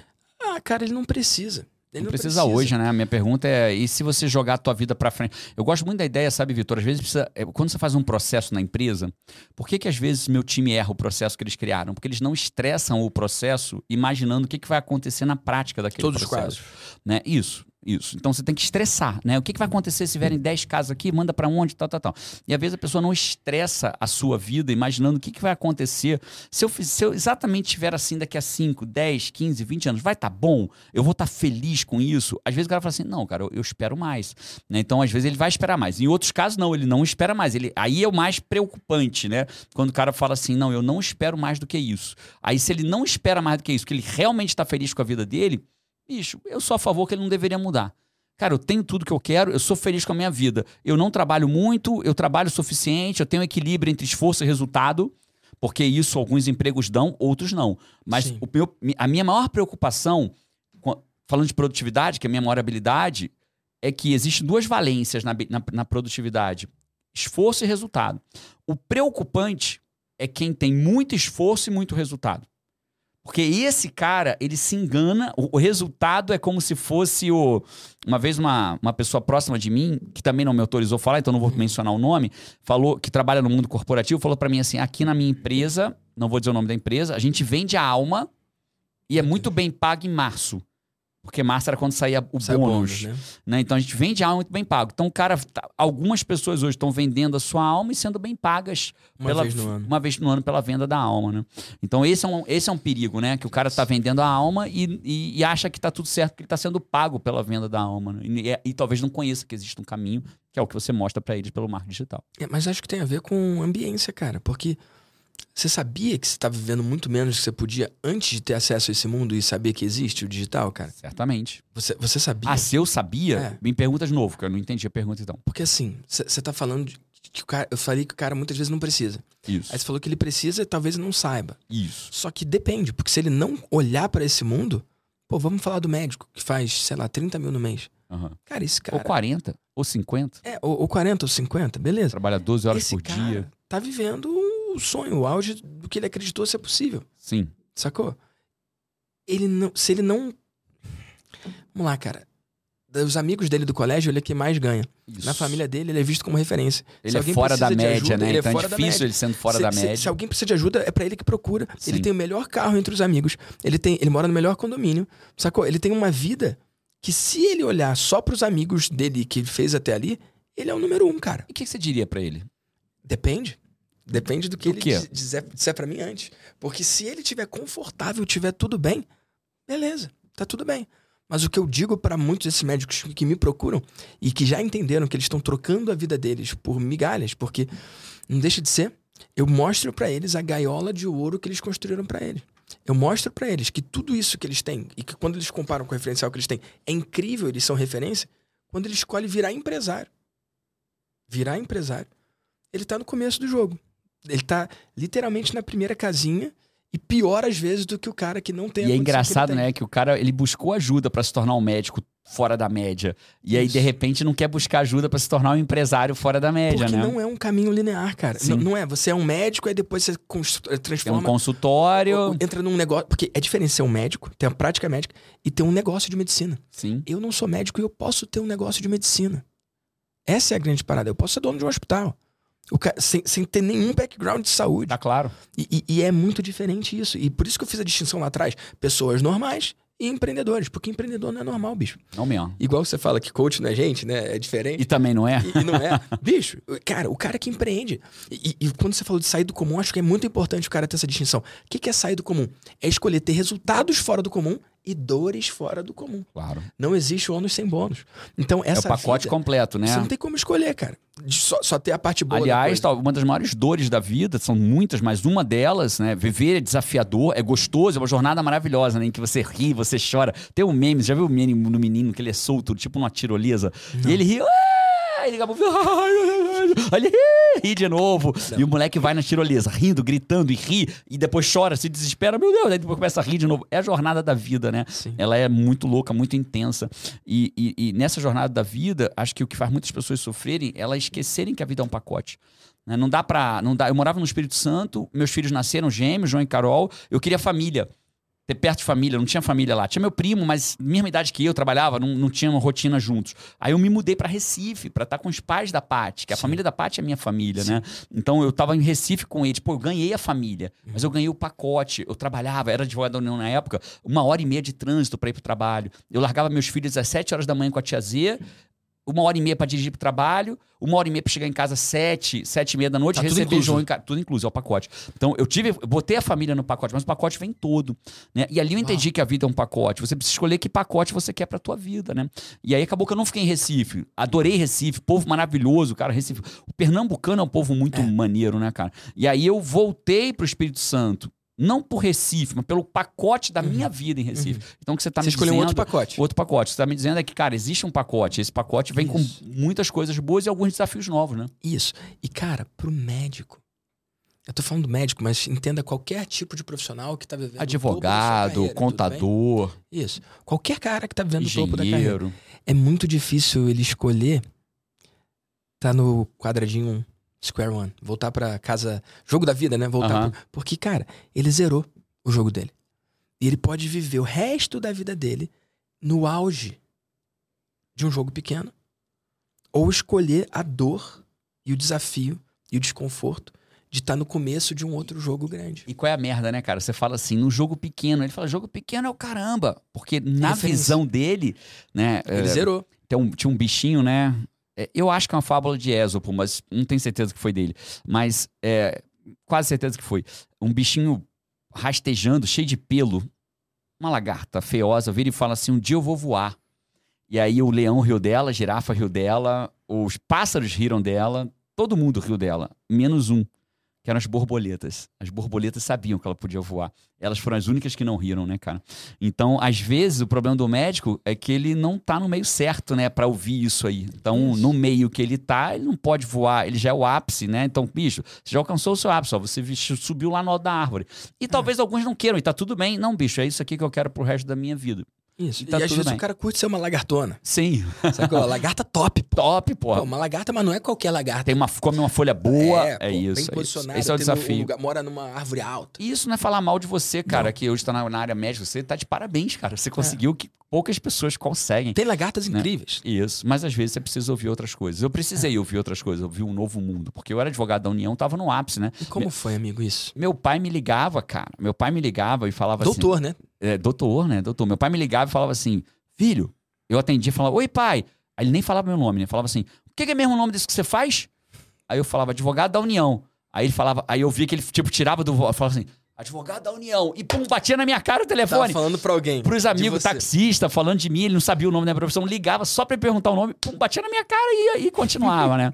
Ele tinha um baita orgulho de falar que eu era advogado da União, ah. né, cara? E era difícil, porque eu fui o mais bem sucedido longe do meu meio ali, do meu núcleo familiar, né? Uhum. Com salário, com cargo, com relevância. Né? Eu, eu larguei meu emprego público, eu escondi do meu pai quatro meses. Eu tinha medo dele morrer. Quem de contou para ele, né? desgosto, quem contou pra ele foi a Paty. Aí ele começou assim para mim: Filho, você tá viajando muito. Né? Porque eu passei uhum. sair da gaiola de palestrar. ouro, palestrar e passear e ter liberdade de horário, Sim. né? Então comecei, você tá viajando muito, filho. Você não vai perder esse teu emprego, não? Aí eu não mentia para ele. Eu dizia: "Não, pai, tá tudo sob controle, tá tudo no comando", né? E, tá, e era verdade. É. Eu só não falava que eu não ia, tá no comando, tá tudo certo. Fique em paz, pai. Eu tô feliz. Tá, tá, tá. Aí um dia ele ligou pra Paty minha mulher, né? Paty, eu tô meio preocupado com o capitão. Meu pai me chamava de capitão, né? Todo mundo era sargento. É, tem umas coisas que a gente não percebe fácil, né? Chamava todo mundo de sargento. Sargento, vem cá. E eu era o capitão. Capitão, fala que tinha um negócio aqui. Legal, né? Que massa. Massa demais. E aí, resumindo, a Paty tomou a coragem e falou para ele: Seu Jerônimo, meu pai também chama de Jerônimo, né? Jerônimo, é, filho, filho de Jerônimo, Jerônimo. Verdadeiramente. Só, só pra quem tá ligado. É, Vai, fala aí. Piadas internas. seu Jerônimo, ó, seu filho tá muito feliz. Nunca teve tão feliz. E aí começou a conversa, e aí ele. Nossa. Acho que é difícil um pai ouvir que o filho tá muito feliz e não ficar feliz junto, né? Aí ele. É possível. É possível. Tem isso. Mas meu pai foi embora desse plano material dizendo para mim: meu sonho é que eu ainda te vejo juiz. Eita, tu jura? Juro pra você. Pai, você não me viu juiz, mas vai me viu ter feliz. Como, né? Não vai não ter. Vai, não vai. não Bom, vai tá tendo. Eu sou o cara que topa fazer o que tem que ser feito, né? Meu Deus. Quando tiver, se tiver que ser guerra, vai ser guerra. Mas eu, eu acho que para mim, o serviço público, eu queria deixar isso muito claro. Eu conheci muitos servidores públicos exemplares. E é um trabalho né? O William Douglas, honrado, por né? exemplo, que eu acho que faz parte do ciclo de relacionamento Sim, também. amigo meu. O William Douglas, eu tenho orgulho de ver o que ele faz. Né? Já ganhou vários prêmios de é, Produtividade. cartório, produ- cartório mais cartório produtivo. é é o É, número um. eu, né? eu vou dizer pro cara desse, larga o serviço público, vou dizer, cara, pelo amor de Não, Deus, é não largue, você é um cara que é exemplo pra gente. Né, uma vez uma aluna minha chegou num treinamento meu, sabendo que eu larguei meu emprego público, ela falou assim, Jerônimo, ela chorava, né? Falou, Jerônimo, eu vim na frente de duas mil pessoas, Jerônimo, eu vim aqui pra largar meu emprego público. Eu saio daqui decidida a mudar meu órgão público. Cara, ó, Uau. Entendeu? Então ela, ela. Porque ela entendeu, cara, que o problema não é o que ela faz. O problema é que, assim, Uau, irmão. sabe, Uau. a- pra mim, o grande problema da humanidade não é ser igual aos outros. O problema é que as pessoas aceitam ser 30% do que elas podem ser. Aqui tá o problema. né? O que me incomoda, eu tenho muito medo, né? Você. Acho que você fala publicamente que você é um é cristão, eu também Sim. sou. Né? A gente acredita em coisas diferentes, mas o nosso mentor é o mesmo, o nosso Variações Deus. diferentes. Variações dentro do mesmo diferentes, né? Isso aí, mas o seu mentor é o mesmo, o nosso É, Deus é o mesmo né? Então tá no meu braço, né? Para quem não tá vendo, tá escrito soldado do criador, uma cruz, e aqui diz eu não vi o mundo a passeio, né? Tá escrito no meu braço. Pra quem tá vendo também. E pra quem tá vendo também. Porra, quando eu falo, você me zoa que o cara que não tá vendo. Aí quando eu falo, você me zoa do outro lado. Eu vou embora. Então, beleza, galera. Foi bom. Foi bom participar do podcast. Mas resol- já me perdi até o que eu ia falar, porra. Tá Pronto. falando que a gente professa a mesma fé em Jesus. Isso. E porque eu ia falar isso, agora eu me perdi, safado. Eu me esqueci agora o que, que eu ia falar. Ah, é... Fala outra coisa legal. É, beleza. A gente tava falando sobre. Ah, sim. Né? E eu acredito, na hora que a gente chegar do lado de lá, porque eu acredito num lado de lá, né? eu tenho muito medo de. Eu fico imaginando o RH de Deus. Tipo, cheguei Tá do lado de lá. as metas, KPIs. RH de Deus. É, pegou ali um iPad, porque o Steve Jobs já morreu, já deve ter iPad do lado de lá, né? Aí chegou lá, tal, e o cara falou assim: nome Jerônimo Temel. Sim, identifiquei você. Você recebeu isso, isso, isso, isso, isso, isso. O que, que você fez com isso? E a quem muito é dado, muito será cobrado. Claramente. né? E o que você fez com isso não é o que você fez em relação ao Vitor, em relação a mim, ou em relação a qualquer pessoa desse mundo. É o que você fez em relação a você próprio. Né? Você fez. Você só foi 30% você poderia ser? Ou você alcançou os seus 100%? Né? Eu acho, ou chegou mais perto dos 100%, ou se Saiu da esforçou, saiu da média, né? se esforçou. Eu sei que você tá me zoando, mas eu te amo. É, você se esforçou ou, chegou, ou fez o que você podia fazer para chegar nos 100%? Pra mim, essa é a grande jogada da vida, né? Mas as pessoas ainda acham que a jogada da vida é, é ter um avião, ou ter um carro, ou ter um não sei o quê. Não, jogada da Esse é o vida. jogo delas. É, Eles escolheram, né? é, escolheram. O livre-arbítrio é uma das. Sem dúvida, Da- das- maravilhoso, né? Faz parte do jogo, né? O livre-arbítrio faz. Determinismo, pra mim, não faz sentido lógico nenhum, né? O livre-arbítrio, pra mim, faz sentido. É um dos. Acho que talvez o maior mistério da coisa, né? Eu já orei pedindo pra abrir mão. Ei, Jesus, quero abrir mão do meu livre-arbítrio. Sabe esse lance de faça, faça a sua vontade? Tô afim mesmo, tem como eu assinar um troço e, e abrir mão de todo É. querer. Pô, É, seria um, mas ainda mais assim, é, um fácil, li- né? é louco, né? É, e se você abrir mão do livre-arbítrio, não seria o livre-arbítrio? Pois é, mas é impossível, né? Doideira, né? Incrível.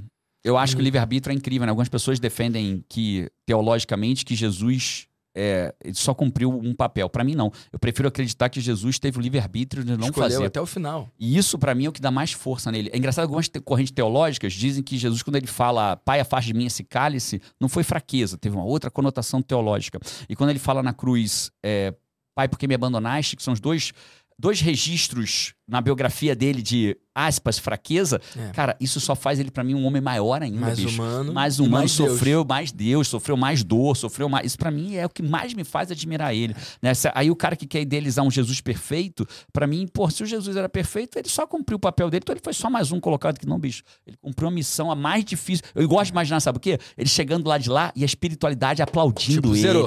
Tipo, Zerou. porra, bicho, bate aqui, E- e, cara, caraca. Jesus que inventou admiração, né? Pique 1, 2, 3, salve todos. Lembra dessa parada? Não. Tu não jogava. Ah, é, sim, é, batia na parede, é, né? O cara vê. um, dois, três, salve todos. E aí vem o cara. O último, dois, né? três, salve todos. Ganhou tudo. Jesus fez essa parada. Inventou o marketing de afiliados também. Ele tinha os 12 ali, e através daqueles 12 ele ganhou o mundo, né? Prosperou, tá até hoje, né? Dividiu o mundo em duas eras. Incrível. Surreal, né? E mesmo quem não acredita ou, ou quem nega, cara, que ano a gente tá? 2023, O quê? Depois de Cristo. Pois é. Da era, da era cristã, né? Acho isso incrível e poderoso, né? E eu acho que quem nega também, quem não vê Jesus como filho de Deus, eu acho que deveria experimentar. é, porque hoje em dia se fala muito, né, cara? A gente, quando treina uma empresa, por exemplo, a gente trabalha o que a gente chama de habilidades do futuro. que o Fórum Mundial de Davos e, o, e a Forbes e a minha experiência mostra que o que, que as pessoas precisam ter para ter sucesso profissional. Independente se estão numa carreira profissional dentro de uma CLT, Sim. sucesso profissional. E uma delas é o pensamento crítico. E as pessoas sofrem muito por falta de pensamento crítico. Então, elas Uau. preferem seguir uma cartilha. A cartilha que dão para ela, ó, tua cartilha Se tiver é essa. que não pensar, melhor, melhor né? E ela não tem pensamento crítico. A gente vê isso em eleições, a gente vê isso em religião, é. a gente vê isso em vários lugares. Que o cara prefere um pensamento crítico. Né? A última eleição, por exemplo, eu briguei com um cara que votava igual a mim. Eu falei, bicho, você tá entendendo que a gente tá brigando, mas. Do mesmo lado. Do mesmo lado, mas é porque eu não segui a cartilha que ele seguia do lado dele. Uhum. Eu falei, mas eu voto igual você, bicho. Não, mas você. Aí ele pegou três pontos da cartilha que eu não seguia uhum. e ele dizia que eu tava errado. Então, é, é, é, muito louco, falando sobre, sobre cartilhas e pensamento crítico, né, cara? Que a gente verdadeiramente precisa buscar a lógica do pensamento crítico, né? Precisa pensar de forma crítica. Então, se você não acha que Jesus é o Filho de Deus, então leia, leia a história de Jesus como a gente estuda epíteto. Isso. Por exemplo, eu sou apaixonado por estoicismo. A relevância do homem histórico. Eu estudo, independentemente Independente, cara. Eu estudo, eu estudo epíteto, que foi um escravo eu estudo Sêneca, Sêneca, eu estudo Marco Aurélio. Os estoicos. Os estoicos, por exemplo, né? Eu estudo Tony Robbins, eu estudo... Ryan Holiday, um estoico por exemplo, eu não estudo ele, mas eu não curti muito, engraçado, né? Sério? né? É, mas eu admiro o trabalho dele, mas não curti muito o primeiro livro dele, que todo mundo. Acho que eu fui com muita expectativa, né? O Ego é o Inimigo, e acabou que eu não curti tanto. Talvez pelo meu momento da jornada, onde eu já estava. O obstáculo é o caminho? Não, ainda não. O obstáculo é o caminho, não. Mas resumindo a história, cara, então estude Jesus como, porra, bicho, estuda ele como igual estuda Epíteto. É, é pouco sábio ignorar, né? É, é, exatamente, cara. Por que, que eu vou ignorar um cara que dividiu uma. Eu, eu leio Ryan Holiday, por exemplo, que pai de escritor, eu leio eu Jerônimo Temer, eu leio qualquer, qualquer livro, mas não leio Jesus.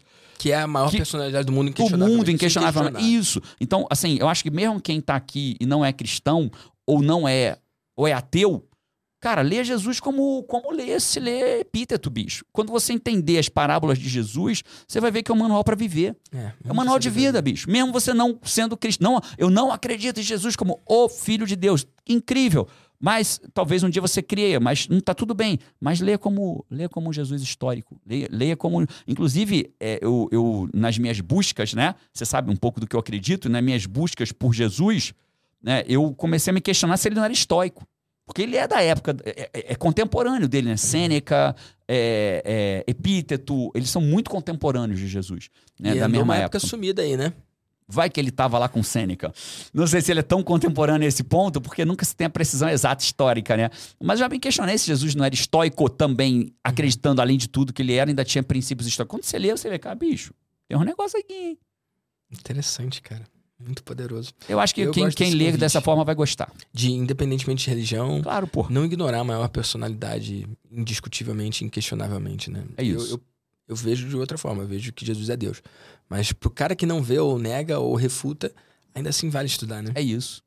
Que é massa. isso. É, e a gente às vezes fica assim, brigando com o cara. Não, você, como, como que. Isso é falta de pensamento crítico, né? Como que você não acredita? Heresia, sei lá o quê. Não, bicho. Não, sem luta. Pelo amor de Deus, mostra para ele qualquer. Cara, se eu conseguir apresentar um Jesus histórico para alguém que é ateu, que maravilha. É, de repente, e, e, de repente lá ele já dá um primeiro passo a entender tudo que o cara fez, né? Amigo, aqui no VDCast, eu faço questão de que em todos os episódios a pessoa conheça uma pessoa brilhante, e é o seu caso. Opa! E ao mesmo tempo. Um elogio!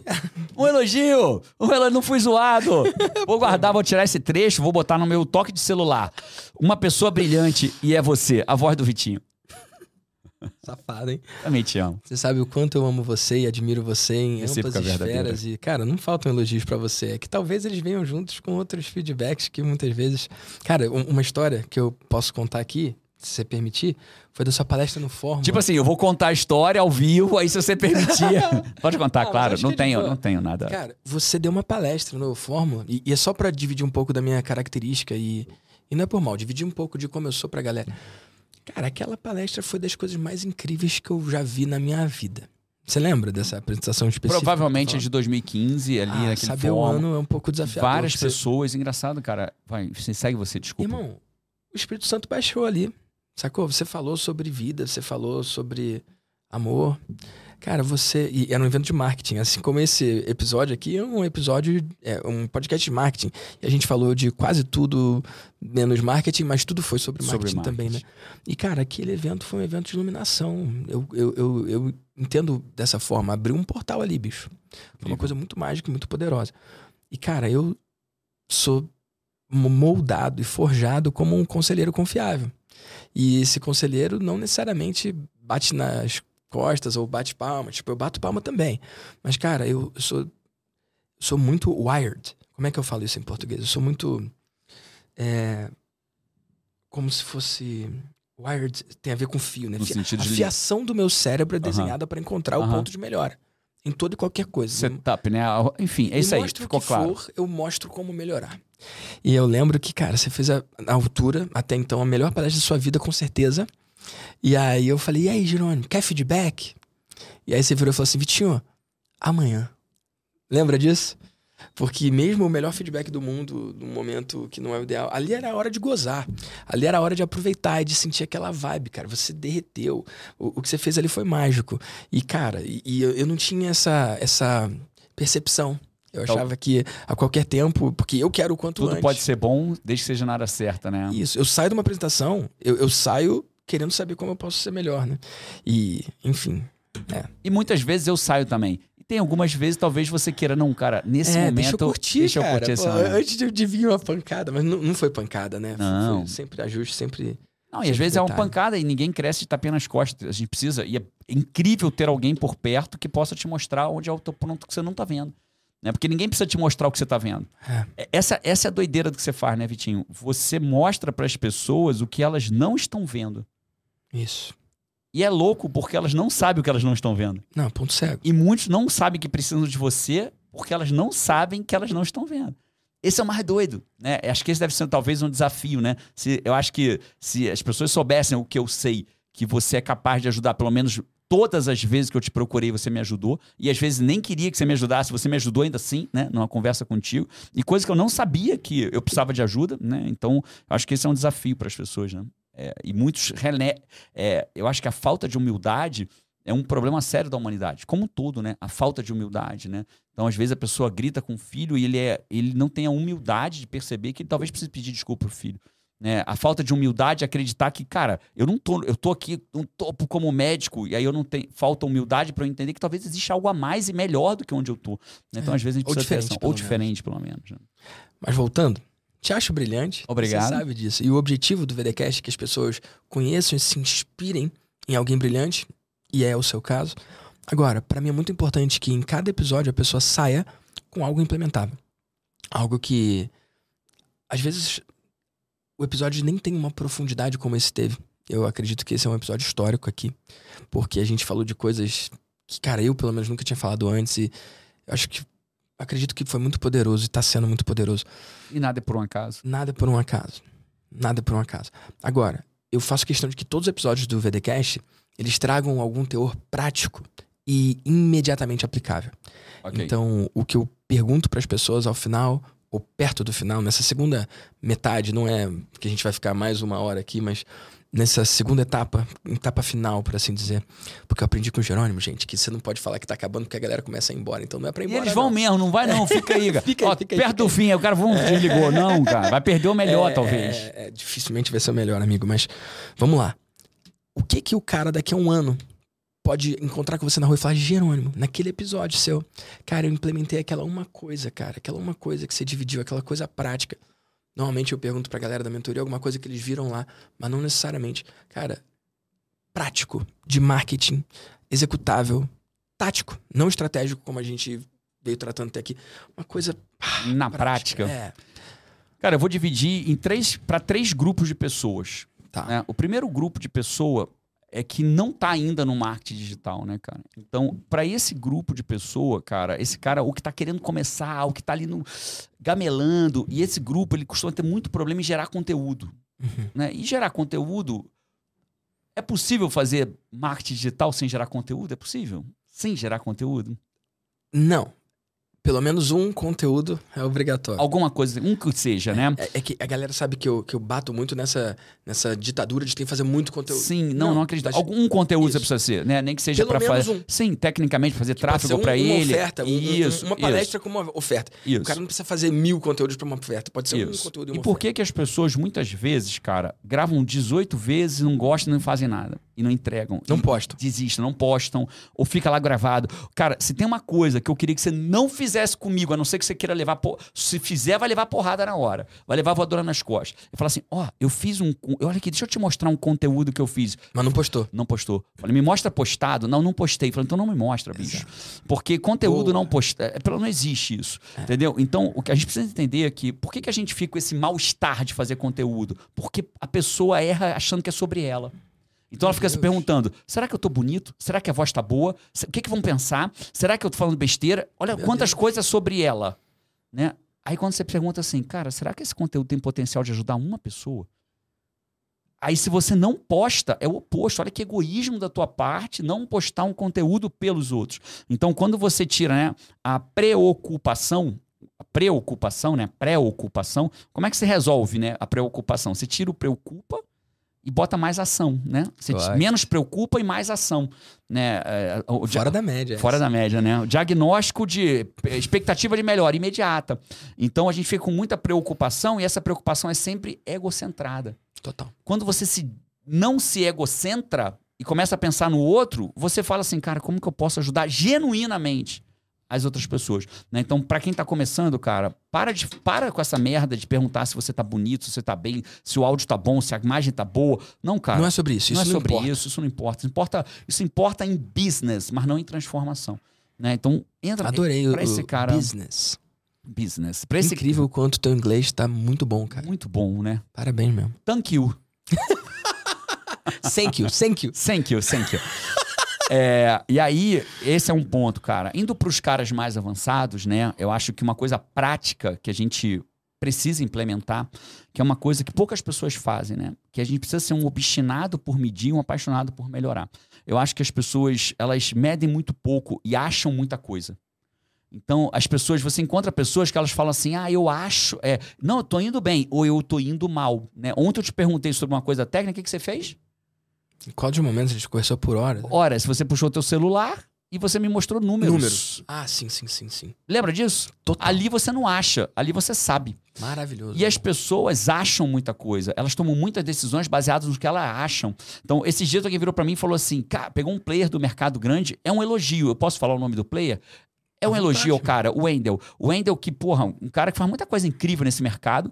E ele virou, e a minha, uma pessoa trouxe pra mim um caso do Wendell. Falou assim: cara, a gente tem que fazer o Wendell tá fazendo. Eu falei: incrível. E você já sabe se deu certo pro Wendell? Exato. Tem gente que tá modelando o que não sabe se deu bom ou ruim. É isso. Então você tem que passar. Às vezes a pessoa copia um teste.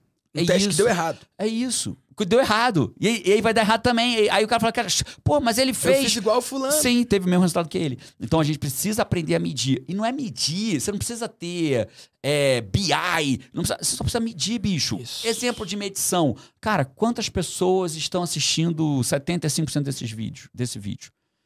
Eu preciso aumentar as pessoas que têm 75%. Eu- eu- Medir alguma coisa. Você só pode. É, Peter Drucker, que é considerado o pai da administração moderna, ele fala: você só pode melhorar o que você pode medir. Então, dica prática: cara, começa a medir numa folha de papel. Você não precisa medir num BI, não. Numa folha de papel. Né? Quantos views, quantos comentários, né? E assim você vai medindo. Que maravilhoso. Cara, eu, eu vou jogar uma, uma, uma provocação aqui, um convite pra galera rapidinho. Provoque. Cara, a gente citou Jesus Cristo e, e citou Peter Drucker. E, e, cara, são duas pessoas que as pessoas têm mais medo de ler do que se estivessem lendo. Você falou dessa Lady dessa, Emmett. dessa Lady Emmett, Lady né? Rita Emmett. Você tem mais. Você tem mais. A, a preocupação de fazer a tarefa, ela tende a ser pior do que fazer a própria tarefa. Isso. Porque, cara, eu, eu retardei, eu demorei muito pra começar a ler a Bíblia. E eu achava que era muito difícil, eu achava que era muito complexa. E aí eu comecei a ler. E, cara, é um livro fácil de ler. Óbvio que tem diferentes traduções, né? Se Claro. eu for ler no hebraico, vai ser difícil. Tem tradução pra português que é difícil. Mas, cara, tem tradução que é fácil de ler. Então, e, e você falou de Peter Drucker, e eu sei que quando a gente fala algum autor, o cara se, se assusta e tal. Mas, cara, eu li um livro dele, On, on Managing Oneself, alguma coisa assim, sobre se autogerenciar. Cara, um livro que saiu, acho que pela Harvard, alguma coisa. É isso, eu não li, acredito. Fininho, bicho, fininho. Rapidinho ali, lê. Eu li num voo. Acabou. Maravilhoso! Maravilhoso. Então, o, o, o convite é para você, ao invés de fugir do trabalho, entre aspas, duro, faz o trabalho que ele pode parecer menos duro do que a sua ideia sobre o trabalho. Faz é sentido. isso. Mede qualquer coisa. Começa a medir, cara. É uma, é uma prática. Vai medindo e vai e se apaixone pela Poderoso. melhora. Muito maravilhoso. E tu ia falar mais? Não. Você falou que tem três tipos de pessoa: o cara do zero. Não, eu juntei essa segunda pro médio e, e o avançado. Tem muita gente avançada que, como entra mais dinheiro do que sai, ele se sente satisfeito com o negócio dele. Não, tá entrando mais. Eu tô fazendo 100 mil por mês, tá saindo 70. Mas ele não mede, ele não sabe onde pode melhorar. Ele não sabe onde está a maior margem de melhora dele. Ele não sabe que, que botão apertar no mês que vem, que parafuso apertar no mês que vem. E os pontos cegos Então, também. né? isso, ah, os pontos cegos, né? Os pontos cegos, que o mentor ajuda, né? E, a- e só que o mentor não consegue ajudar certas coisas que tá lá dentro do negócio dele. Se você virar e perguntar, mas quantos tá, tá, tá, porque se o cara não souber, não tiver medido, ele não sabe te responder. Poderoso demais, amigo. E onde a galera consegue conhecer mais sobre você, acompanhar a sua vida, acompanhar a sua obra e aprender mais com você? Incrível, cara. É, eu acho que. a- Antes, a gente vai terminar agora, só pra eu saber, porque eu queria responder um negócio aí que você me falou no áudio, eu queria responder. Pô, você vai perguntar, um negócio mais aqui ou acabou aqui? Tá bom, eu posso perguntar. Então pergunta pra Cara, mim. é, é que só pra explicar aqui, gente. Ah, eu não vou explicar, não. Só Explica não, pô, só pergunta. Das coisas que você pôde aprender comigo ao longo desses anos, tem E alguma foram coisa? muitas. Tem alguma coisa prática que você possa. É que tá, tava nessa pergunta de uma forma atenuada já, entendeu? Aham. Tem alguma coisa que dá pra trazer pro mundo, que dá pra trazer pra luz. Massa. Cara, é assim, ó. O Vitor, meu amigo. Cara, o Vitor é o seguinte: é, é um dos caras mais inteligentes que eu conheci na minha vida, né? Você é um dos caras mais inteligentes que eu conheci na minha vida. Claramente. E é um cara que se importa genuinamente. Então é praticamente impossível eu não estar com você e sair com um ponto de melhora. Isso é um fato, né? É, eu já fiz vários programas. Eu, eu e minha empresa já fizemos vários programas teus. Né? Vários programas. Um, um- o, primeiro, o primeiro, eu não lembro o nome da mentoria. Como é que era aquele primeiro de entrada? Que era o Maestria. programa. Maestria. Maestria, não foi eu que fiz, mas a pessoa que hoje é minha sócia fez, ficou alguns anos dentro do Maestria. Né? A Paty, minha mulher e sócia, fez parte do Mastermind. Eu tive o privilégio de fazer a única coisa, né? Uma imersão, a única coisa com o Vitinho. E, e, cara, se eu fosse juntar tudo, tudo, tudo, e pegasse uma coisa que você me inspira mais do que você me ensina, porque palavras inspiram, mas é o exemplo arrasta, né? Que você me arrasta a caminhar na direção, é a ideia lógica que aquilo que você vende por 500 reais, tal, existe um pequeno grupo de pessoas que pagaria 5 ou talvez 50 mil naquilo. Sim. Cara, isso é surreal, isso é disruptivo para a grande maioria. E talvez agora, nesse exato momento, as pessoas estão dizendo, não, ele tá errado. Cara, não tá. Não tá errado. Né? Então, e- e- esse talvez seja o maior wake-up call que você me deu na vida, assim, sabe? A ideia de que, cara, é, dentro daqueles caras que pagam 500, se você tornar uma coisa mais premium e mais próxima, né? Vai ter quem pague 5, vai ter quem pague 15, vai ter quem pague 50 daquilo, porque ele quer, apro- ele quer a mesma. Aí, mas qual é a outra transformação? A mesma. A mesma transformação. A mesma transformação, só que ele quer o quê? Mais próximo de você, talvez mais rápido, talvez né, de uma forma um pouco mais acelerada, talvez de um jeito mais especial, mais íntimo, que é muito próximo do que você fala da primeira classe do avião, né? Eu vim aqui para, eu vim para cá de executiva, acho que não tem primeira classe, Flórida, Orlando, não. acho que não tem. Eu vim na Quantas horas de voo? eu vim na melhor classe, vamos dizer assim, oito horas de voo Oito aproximadamente, né? A econômica é Flórida, Or- Or- é Orlando, São Paulo, Orlando, São Paulo. em oito horas. Em oito horas. A econômica é isso. Isso. E a executiva? Orlando, São Paulo. Em quanto tempo? Oito horas. Na mesma, é, é mesmo deslocamento? Mesmo Ah, deslocamento. é o mesmo tempo. mesmo tempo. Mas o que que muda? a experiência, uma pro- a pessoa vai me perguntar mais vezes o que eu desejo, a pessoa Sorri vai mais, mais pró- tudo. vai sorrir mais e tudo, vai me chamar pelo o banco nome. deita um pouco, mais, o, o ângulo é maior, né? Em É, alguns casos nesse caso deita, nessa minha deitava 180 graus, Ah, então mas mas é é um ângulo maior. maior, podia deitar e a moça me chamava pelo nome, né? Je- Seu Jeronimo, Pergunta antes o que quer comer. pergunta antes- perguntou se eu queria ser acordado de manhã pra tomar o café ou se, se eu tivesse dormindo me deixava dormir. Eu falei, eu quero ser acordado. Aí ela me acordou, seu Jerônimo, seu Jerônimo. Acho uma merda como chama de seu Jerônimo, porque seu é uma merda, né? Seu, porque tua barba tá branca. Eu falei, se eu pintar de preto, você para de chamar de seu. Mas, cara, eu acho que essa é uma de tantas outras. Acho Mas a que transformação é a mesma, né? É, a transformação é a mesma. Orlando, São Paulo, naquele tempo. uma experiência um pouco diferente, mas a transformação vai ser a mesma. Talvez, e, e se eu não pudesse pagar por uma executiva, eu iria lá atrás e eu ia chegar em Orlando, na- no Brasil, do mesmo jeito. No mesmo mudar- tempo. No mesmo tempo, Isso é inclusive. interessante. no mesmo tempo. E, e isso é muito importante, porque a maioria das pessoas entende que para cobrar mais, então você tem que causar uma, uma, transformação muito diferente. E muitas vezes a transformação pode ser a mesma, mas a forma que você leva até a transformação é outra. É e isso. só para colocar de forma mais técnica, o que eu coloco, você falou, ah, o programa de 500 reais, 5 mil, 50 mil. O que eu falo é que em todo e qualquer grupo de pessoas, sempre vai ter um grupo menor que está disposto a pagar, Pagar mais. mais. Pra estar mais próximo, Isso, né? mais proximidade, troca, intimidade, conexão. Incrível. E isso E é aí depois, fractal, você, depois tá? você ouve a gravação e vai ver que foi exatamente o que eu falei, safado. Então, eu não posso repetir não, Claro para fixar, pode, é que eu claro aprendi que com pode. você que é importante repetir. Repe- repetição pra ênfase, né? Repetição pra ênfase. Cara, e só pra ser impecável, né? Quando eu falo, eu poderia, se eu não tivesse grana pra pagar, essa passagem não fui eu que paguei. Eu Sim, vim dar uma sim, palestra sim. pro Claro. Giants e foi o Marcos. Mas só Shell. pra colocar É, só pra ser impecável com a palavra, né? Justo. Cara, que maravilhoso. E, e só pra colocar esse adendo é que 100% das pessoas que eu trago no VDCast são clientes. Mas eu nunca falo que alguém é cliente sem a pessoa dar autorização. Tem muitos grandes nomes no mercado que são clientes, só que não autorizaram até hoje, então eu nunca falei. Então, só pra explicar essa pergunta que o Jorano fez, é que eh, depois que eu convidei e antes de a gente começar a gravar, eu, eu só trouxe essa questão. É, na verdade, assim, pra deixar claro, né, o Vitor tem o cuidado de É. me perguntar se eu me torno desconfortável de falar que sou cliente dele. É.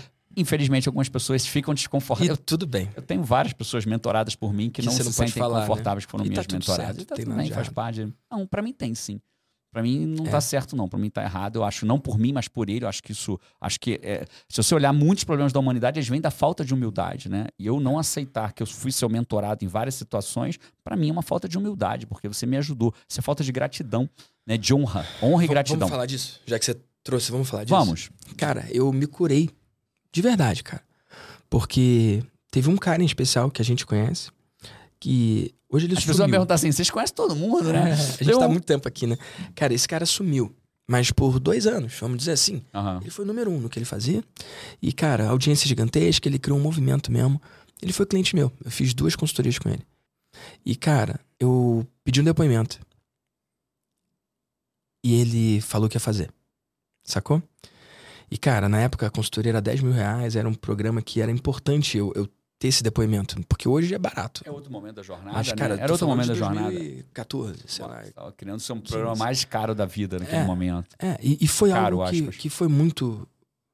Foi muito relevante ali, impactante, e que me ajudaria muito, aquele depoimento. Ele falou, vou fazer, e não fez.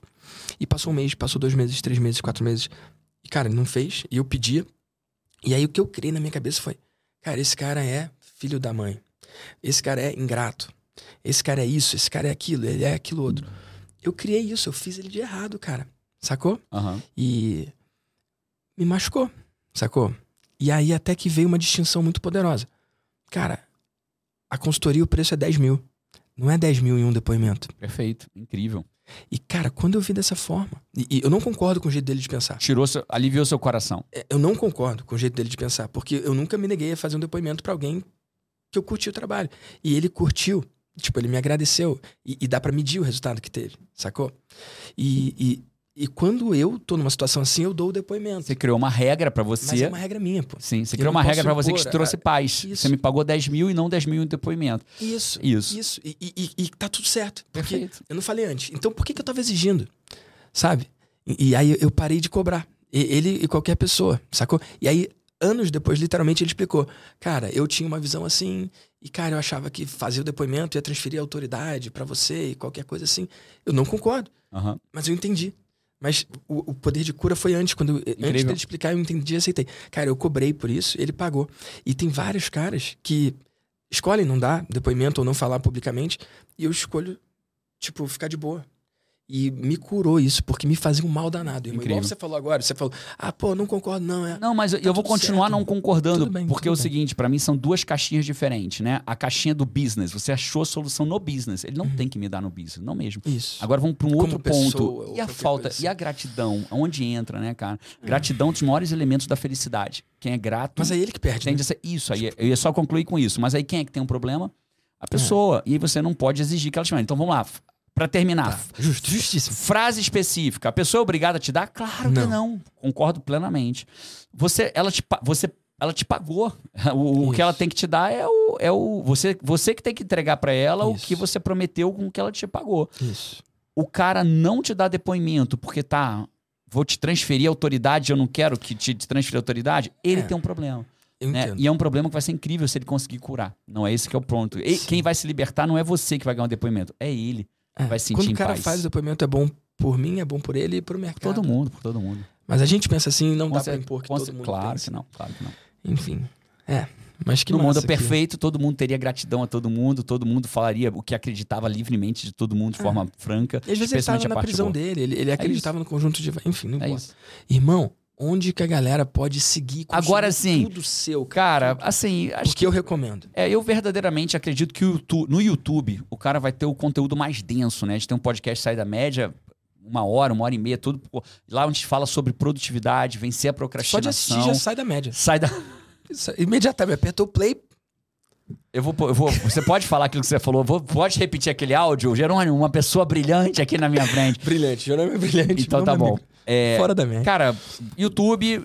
E se quiser acompanhar mais dia a dia, Instagram, os dois Jerônimo Temer. Jogou Jerônimo. T-H-E-M-L. ML. Mas Jerônimo tem poucos, né? Só de jogar Jerônimo com G, provavelmente tanto o YouTube quanto o Jerônimo, coaching. O YouTube e o Instagram já vai te sugerir lá, provavelmente. Mas Jerônimo Temel, coaching, alguma coisa nessa direção, você vai me achar lá. Eu iria pro YouTube se você quiser se aprofundar, assistir o podcast, vai valer a pena. Quem é de YouTube vai no YouTube, quem é de Instagram vai no Instagram. Ou Pronto. vai nos dois, se gostou demais, como Acho eu. muito difícil que um cara no Instagram vai ter assistido uma hora e vinte de podcast. Ele não vai estar aqui. O Instagram ele não é o perfil do cara que assiste isso tudo. Mas vai que. Isso é um julgamento. Ah, tu falou que mora nos Estados Unidos. Um monte de gente vai querer acompanhar os bastidores e ver a tua vida lá, Pronto, é muito Instagram, bacana. Os bastidor, dois. Instagram, YouTube, pra gente Conteúdos aprofundar o conteúdo. técnicos É lá. isso. Que massa. E Jerônimo, você que é o cara da visão.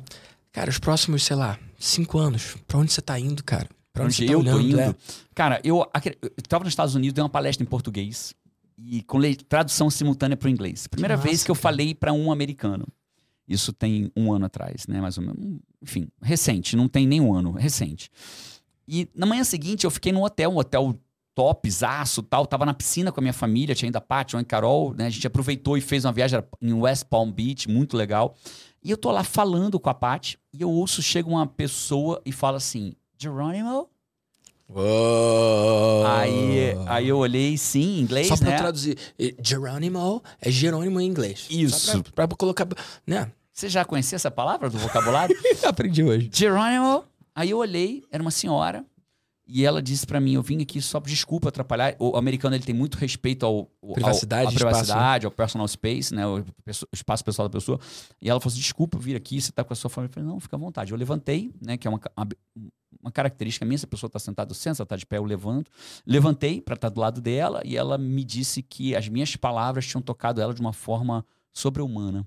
Assim, que as minhas palavras, e aquilo, aquilo ali eu lembrei por que, que eu tinha ido para os Estados Unidos, né? E para que eu pudesse levar essa mensagem daquilo que eu acredito de forma mundial, que era o que a espiritualidade naquilo que eu acredito tinha me, tinha me comandado fazer, né? E ali eu percebi que, cara, é, que aquilo que eu falo aqui pro brasileiro, o americano precisa, é, o canadense vai precisar, o mexicano, porque é, somos seres humanos, né? E, e se me perguntar, meus próximos cinco anos, meu grande desafio é fazer o que eu faço na língua inglesa também, para não deixar de fazer em português. Nasci no Brasil, vou continuar fazendo em português, mas fazer também na língua inglesa. Esse é o meu grande desafio. Né? O meu inglês é incrível para pedir pizza. Né? Então eu peço pizza muito bem e falo business melhor do que eu falava antes. Né? E agora, para dar uma palestra, um treinamento em inglês, eu preciso. E eu acho que existem pessoas nos Estados Unidos que eu preciso falar para elas. E esse é meu próximo grande desafio. Amigo, eu tô sentindo de falar aqui. Eu conheço um dono de uma grande editora Uau! nos Estados Unidos. Uau! Se fizer sentido fazer essa ponte. Com certeza, nada é por um acaso, né? que Será que tudo isso é para que eu pudesse ser conectado? Vou amar. Eu nunca pensei nisso. Olha isso. Mas que óbvio e evidente, né? Vou amar ser conectado nisso. Então tá bom. Vou amar. Obrigado por isso. Gratidão verdadeira. Tamo junto, irmão. E uma última pergunta? Posso? Quantos você quiser. Quando você faz o vídeo no YouTube, uma parte vê, outra parte não vê. Quando você faz o stories, uma porcentagem abre e outra não. Ok. Mas se você pudesse mandar uma mensagem pra todo e qualquer empreendedor, não só do Brasil, mas por que não do mundo, com 100% de abertura, qual mensagem você Uau, deixa? linda pergunta. Eu acho que eu. Acho não, tenho certeza, eu vou deixar uma que eu resolvi que eu não, não me esquecer nunca. Né? Você não vê o mundo a passeio. Está tatuado na minha pele. Você não vê o mundo a Literal, passeio. né? Literal. É uma tatuagem que você não vê o mundo a passeio. Cara, eu verdadeiramente, se eu pudesse todo mundo entender, meus filhos, todo mundo entender que você não veio ao mundo a passeio, você vai entender que você tem algo a fazer aqui. E a única forma de você fazer algo que você veio fazer aqui é você recusando a mediocridade de ser só 30% que você nasceu para ser. Você precisa buscar o seu 100%, mesmo que você não ache. Né? A vida é muito prazerosa da busca. Né? A vida da acomodação é muito ruim. Você não vê o mundo a passeio. Amigo, grato demais pelo Vamos, seu tempo, pô. pela sua colaboração e pelo que a gente viveu aqui e por que a galera, pelo que a galera vai viver ouvindo esse episódio. Obrigado, amigo. Obrigado. Foi o mais longo até agora que a gente já fez na vida? Já teve mais que Cara, uma hora e eu, meia? eu acredito que foi o mais longo. Porque se não foi, a gente pensa um Totalmente. novo assunto, que eu gosto, eu sou fica falando- competitivo, bicho. A gente pode puxar um novo. mais tempo. Obrigado, Vitinho. Adorei estar aqui, Vitinho. Tamo amei, junto, amei. amigo.